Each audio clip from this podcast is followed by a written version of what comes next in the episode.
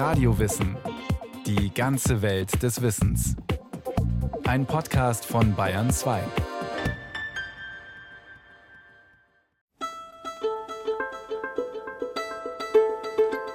Wie gut, dass es das Wetter gibt. Es gibt wenig andere Dinge, über die man sich so ausgiebig und allseits akzeptiert beklagen kann. Sei es, weil gerade die Sonne vom Himmel knallt? Puh, ist das heiß heute und so schwül. Ich fühle mich richtig träge. Oder weil es mal ein paar Tage lang regnet. Was für ein Sauwetter. Ach, kein Wunder, dass ich so schlecht drauf bin. So oder so, das Wetter kann es nie allen recht machen. Wenn Sie irgendwie Probleme haben, wenn Sie sich nicht sehr wohl fühlen, dann wissen Sie häufig nicht, warum das so ist. Das kann ja vielerlei Ursachen haben. Peter Walschburger, Biopsychologe und emeritierter Professor der Freien Universität Berlin. Aber was tun Sie? Sie gucken raus und da ist bewölkt und regnet so ein bisschen und dann beginnen Sie ein Gespräch mit Ihren Bekannten mit den Worten, Mensch, geht's dir auch so schlecht? Guck doch mal das Wetter an. Es ist so richtig fies und da muss man sich ja schlecht fühlen. Das Wetter ist also schuld. Aber warum? Also ich sage da gern, es ist eine intime Grundbeziehung. Wir sind ganz eng mit dem Wetter verbunden. Darauf weisen auch Studien immer wieder hin. Demnach hat das Wetter auch Einfluss auf Flirtversuche. Forscher der Universität in Vannes in Frankreich haben junge Männer losgeschickt, um Frauen anzusprechen und nach ihrer Telefonnummer zu fragen. Bei wolkenlosem Himmel lag ihre Erfolgsquote bei 22 Prozent, bei bedecktem Himmel bei 14 Prozent.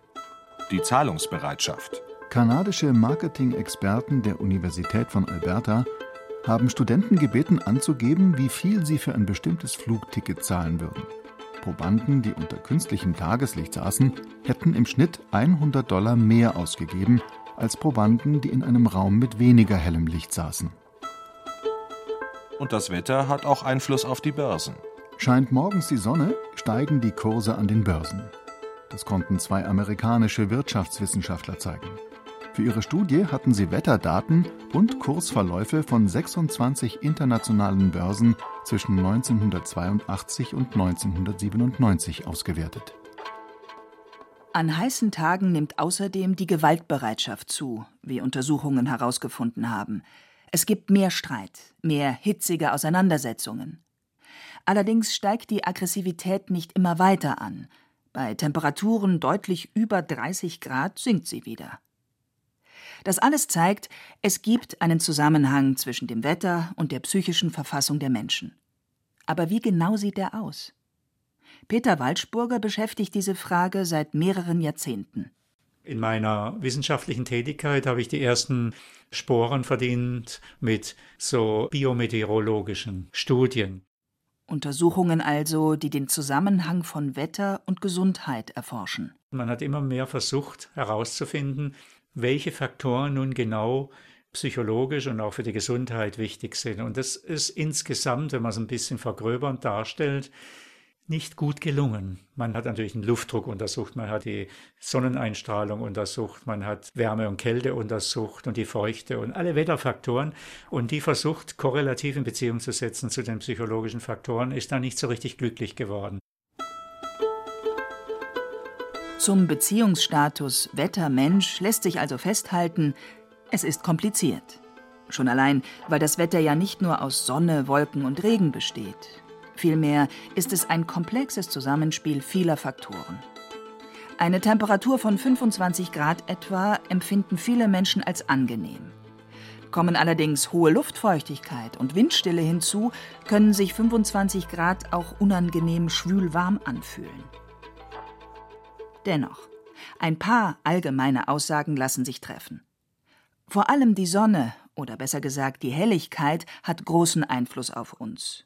Denn sie führt unter anderem dazu, dass unser Körper Serotonin ausschüttet. Serotonin wird manchmal als Glückshormon bezeichnet, weil depressive Menschen oft einen Serotoninmangel haben. Aber das Hormon ist für sehr viele Prozesse in unserem Körper verantwortlich. Es unterstützt sozusagen eine gewisse Vitalität am Tag. Und mit der Lichteinwirkung wird es vermehrt ausgeschüttet und aus dem wird nachts Melatonin gebildet. Ein Dunkelheitshormon wird bei Dunkelheit ausgeschüttet und macht uns müde. Und diese zwei Hormone bewirken, dass andere hormonelle Systeme und die anderen Lebensfunktionen auch wieder moduliert werden. Von da aus kriegen eigentlich alle unsere Hormonsysteme, also auch die Sexualhormonsysteme und auch das vegetative Nervensystem, unsere gesamte innere Betriebsorganisation kriegt eben modulierende Impulse. Der Mensch ist ein rhythmisches Wesen. Er braucht den regelmäßigen Wechsel von Licht und Dunkelheit. Aber das ignorieren wir viel zu oft. Wir sitzen in geschlossenen Räumen tagsüber. Draußen ist es 10.000 Mal heller. Das macht sozusagen mehr Laune. Und nachts bräuchte man eigentlich Dunkelheit, damit das schlafanstoßende Hormon Melatonin möglichst seine Wirkung entfaltet. Und wir einen erholsamen Schlaf finden. Denn auch der ist wichtig für unsere psychische Gesundheit. Wir haben ja manchmal konflikthafte emotionale Erfahrungen, die werden im Traum verarbeitet oder die werden im, im Sinne eben einer, einer Gedächtnisbildung konsolidiert oder auch vergessen. Das alles passiert nachts, da gibt es eine ganze Reihe von Phänomenen, wenn wir ungestörten Schlaf haben. In den Frühlings- und Sommermonaten sind die Menschen im Durchschnitt deshalb tatsächlich besser gelaunt. Ihre Stimmung ist, im wahrsten Sinne des Wortes, aufgehellt. Das bewirkt dann eine generelle Tönung unseres Lebensgefühls. Also wenn mehr Licht da ist, dann sind wir einfach vitaler vom Grund her, nicht? Im Frühjahr gibt es sowas tatsächlich wie Frühlingsgefühle. Hinzu kommt, Temperaturen zwischen 20 und 30 Grad kommen unserem Organismus entgegen. In diesem Bereich liegt unsere Wohlfühltemperatur. Wobei hier natürlich auch andere Faktoren eine Rolle spielen. Es kommt darauf an, was für Feuchtegrade auch noch da sind, wie gut man angezogen ist, ob man wenig anhat oder viel anhat, wie gut man schwitzen kann wegen der Feuchtigkeit, wie stark man arbeiten muss und so weiter. Aber es gibt so einen Indifferenz-Temperaturbereich, da ist die Wärmeregulation nur wenig gefordert. Bedeutet das auch, dass Menschen in wärmeren und sonnenreicheren Regionen, zum Beispiel Südspanien oder Griechenland, in der Regel positiver gestimmt sind? Solche verallgemeinernden Aussagen sind generell schwierig. Auch groß angelegte Studien dazu gibt es nicht. Aber Walschburger sieht dennoch einen Zusammenhang. Aber ich könnte doch eine Beobachtung bringen, die ich für solide halte. Ich kenne die Griechen sehr gut und auch andere mediterrane Völker. Die haben ein Savoir-vivre. Übersetzen könnte man das mit die Kunst, das Leben zu genießen. Das soll natürlich nicht heißen, dass die Mittelmeeranrainer die ganze Zeit gute Laune haben. Denn das Wetter, oder allgemeiner formuliert das Klima, ist nur ein Faktor unter sehr vielen, die das Leben ausmachen. Aber trotzdem schließt sich die Frage an, ob es, abgesehen vom Licht, einen Zusammenhang gibt zwischen dem Klima in einer Region und dem Charakter der Menschen, die dort leben. Die meisten Wissenschaftler winken bei dieser Frage allerdings erst einmal ab. Zu komplex und vielschichtig ist das, was Psychologen unter Charakter verstehen. Aber man kann ja Charakter als Persönlichkeit verstehen, also als überdauernde Temperamentseigenschaften. Und da gibt es schon Bezüge zu Regionen, die gewissermaßen ein leichtes Leben erlauben und Regionen, die ein schwierigeres Überleben erlauben. Gemeint sind damit aber nicht unsere heutigen Lebensbedingungen, sondern die evolutionäre Perspektive. Denn über einen langen Zeitraum war der Homo sapiens direkt abhängig von seiner Umwelt. Anders als heute, wo es Kühlschränke, weltweiten Handel und Supermärkte gibt. Forscher fragen deshalb, wo haben die Menschen sich vor vielen tausend Jahren niedergelassen und welche Bedingungen fanden sie dort vor? Wie hart mussten sie in einer Region für ihr täglich Brot ackern und welche Techniken haben sie dafür entwickelt, welche Traditionen sind auf diese Weise im Laufe der Zeit entstanden? Millionen Jahre ist es so gewesen, dass die Menschen immer mit der Natur rechnen mussten. Dass sie also im Sommer vorsorgen mussten, wenn sie nicht mehr in, im äquatorialen Bereich waren. Denn sonst hatten sie im Winter nicht genug zu essen. Eine verhagelte Ernte konnte zur Folge haben, dass die Familie oder der ganze Stamm in der kalten Jahreszeit hungern musste. Es ging also durchaus um Leben und Tod. Deshalb ist es nachvollziehbar, dass das Wetter auf unsere Vorfahren großen Einfluss hatte, zum Teil mit Nachwirkungen bis heute. Wir haben in Europa und im westlichen Gesamtbereich der entwickelten Gesellschaften eine Tendenz zur Individualisierung, also zur individuellen Selbstdarstellung mit positiven Bewertungen, die es so in Japan und in ostasiatischen Bereichen nicht gibt. Die sind in Asien stärker da kollektivistisch orientiert. Es haben also Ethnologen mal auf die jahrhundertelange oder jahrtausendelange Reisanbaukultur zurückgeführt. Also eine agrikulturelle Besonderheit, die anders als bei uns einen Druck ausgeübt hat zur kollektiven Bewirtschaftung. Die sogenannte Reistheorie stammt von Forschern der Universität Virginia in den USA. Anders als beispielsweise Weizen erforderte der Anbau von Reis in früheren Zeiten ein hohes Maß an Koordination. Denn um die Felder zu bewirtschaften, sind ausgeklügelte Bewässerungssysteme nötig. Eine Familie allein konnte das nicht stemmen. Sie musste mit anderen zusammenarbeiten. Und genau das habe den Geist des Kollektivs über die Zeit hinweg immer weiter gestärkt. So die These der Ethnologen. Ähnliche Fragen stellen sich auch Kulturwissenschaftler. Also die kulturhistorische Forschung beginnt eigentlich schon mit der Idee, dass Klima auch Einfluss hatte. Zum Beispiel auf Agrargesellschaften, zum Beispiel vor allem durch Ernteausfälle, aber auch durch andere Faktoren wie Klima begünstigt die Verbreitung bestimmter Krankheitserreger. Historiker Franz Maulshagen. Spannend sind in dieser Hinsicht vor allem Perioden, in denen das Klima sich geändert hat und die Menschen sich anpassen mussten. Zum Beispiel während der kleinen Eiszeit, die etwa von Mitte des 13. bis hinein ins 19. Jahrhundert dauerte. Was jetzt keine kontinuierliche Kaltphase ist, aber eine, in der viele längere Kaltphasen eine große Rolle gespielt haben. Also wie haben sich die Menschen daran angepasst? Wenn sie in gehäufter Weise mit diesen Problemen konfrontiert waren. Zum Beispiel eine Reihe von Missernten, mehrere Missernten hintereinander und so etwas. Welche Strategien haben sie entwickelt? Wie hat sich das auf die politische Stabilität ausgewirkt? Solche Fragen. So zynisch es auch klingen mag, vor allem wenn man bedenkt, dass viele Menschen nach Missernten verhungert sind, schwere Krisen waren tatsächlich oft wichtige Impulsgeber für die Entwicklung einer Gesellschaft. In Europa beispielsweise breitete sich während einer besonders kalten Phase im 17. Jahrhundert die Praxis der Vorratshaltung aus. Konkret bedeutete das, Sie bauen eine große Scheune. Der Staat oder die Stadtregierung kauft Korn auf von den Bauern und statt es direkt wieder weiter zu verteilen, wird es als Vorrat gehalten. Oder wenn das eigene Korn zurückgeht, beziehungsweise nicht mehr ausreicht in einer sehr schwierigen Krisensituation, dann kauft man es woanders her. Also es ist handelsfördernd. Solche Praktiken gibt es durchaus auch vereinzelt früher schon, aber das multipliziert sich in solchen Krisenphasen und ist klar eine Reaktion auf das, was man heute eine der kältesten Phasen der kleinen Eiszeit nennt in Europa. Krisenzeiten, Missernten oder auch Naturkatastrophen konnten Gesellschaften also dauerhaft verändern. Aber von der Herausbildung eines bestimmten Charakters würde der Historiker Franz Maulshagen nicht sprechen. Da finde ich Verhaltensweise einen besseren Ausdruck und Anpassung wäre der Schlüssel dazu. Wissenschaftler sind bei diesem Thema generell vorsichtig, im Hinblick auf die Wortwahl und allzu schnelle Verallgemeinerungen. Das hat seinen Grund, denn zu oft gingen solche Aussagen einher mit einer Auf- oder Abwertung eben jener Menschen oder Gesellschaften. Beispiele dafür finden sich schon bei den antiken Griechen, bei Aristoteles etwa in der Schrift Politik. Wo er sagt, die Griechen sind besser als andere Völker dazu bestimmt, zu regieren, auch über andere zu regieren und dann Verknüpfungen mit der Witterung gemacht werden und der Zone, in der man lebt. Solche Ideen haben in der Antike sogar einen medizinischen Hintergrund. Zum Beispiel die Moralpathologie von Pseudo-Hippokrates, also diesen nicht nachweisbar von einem Autor namens Hippokrates verfassten Schriften, in denen bestimmte Körpersäfte beschrieben werden, die wichtig sind dann für die Charakterlehre, auch die kollektive Charakterlehre einzelner Völker. Nach dieser Vorstellung hat jeder Mensch eine bestimmte Mischung von Körpersäften, die seine Konstitution und sein Temperament ausmachen.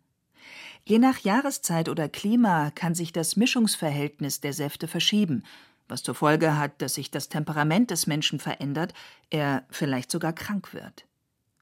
Das regionale Klima könnte also, dieser Theorie zufolge, der Grund sein, dass jemand eher einen aufbrausenden oder zurückhaltenden Charakter hat. So kommt man darauf, dass es sich dann nicht nur um Wirkungen handelt auf einzelne Individuen, sondern eben auf viele Menschen gleichzeitig, die eben in derselben geografischen Lage sich befinden. Diese Vorstellung, die heute übrigens längst überholt ist, hält sich sehr lange, bis in die Zeit der Aufklärung. Und ich denke, dass das sozusagen im europäischen Denken die wichtigste Tradition ist für diese Vorstellung, das Klima, was mit dem Charakter und dem nationalen Charakter oder mit kollektiven Charakteren zusammenhängt.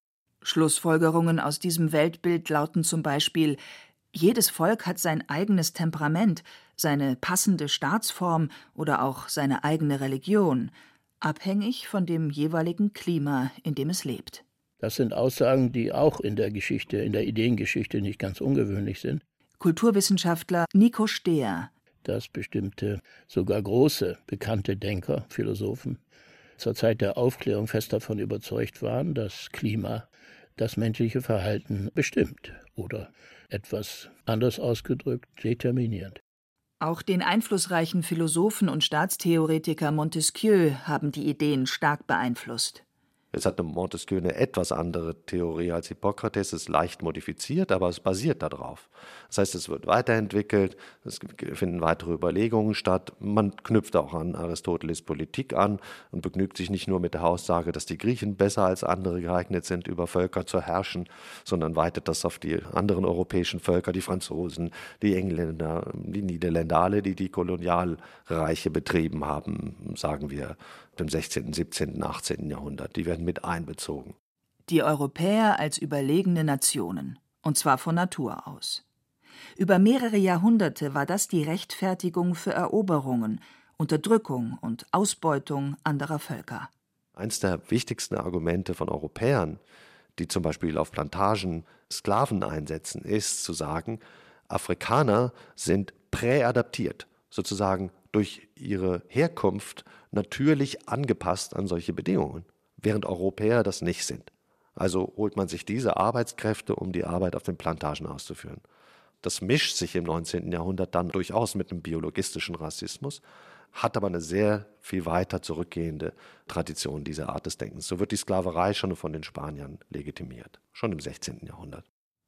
Ein besonders umtriebiger Vertreter solcher Ideen und Vorstellungen war Ellsworth Huntington. Ein amerikanischer Geograf, der bis Mitte des vergangenen Jahrhunderts lebte und ein außergewöhnlich einflussreicher Wissenschaftler war, der die Geographie seiner Zeit entscheidend mitgeprägt hat, der aber auch immer davon überzeugt war, dass das, was er zu sagen hatte über Klima, äußerst praktische Konsequenzen hat und haben muss der also immer daran interessiert war, seine wissenschaftlichen Erkenntnisse in die Gesellschaft zu tragen, weil er davon überzeugt war, dass er sicherstellen konnte, dass äh, die Ökonomie besser läuft, dass die Politik besser läuft, bessere Entscheidungen getroffen werden, wenn man berücksichtigt, dass Entscheidungen unter unterschiedlichen klimatischen Bedingungen unterschiedlich ausfallen.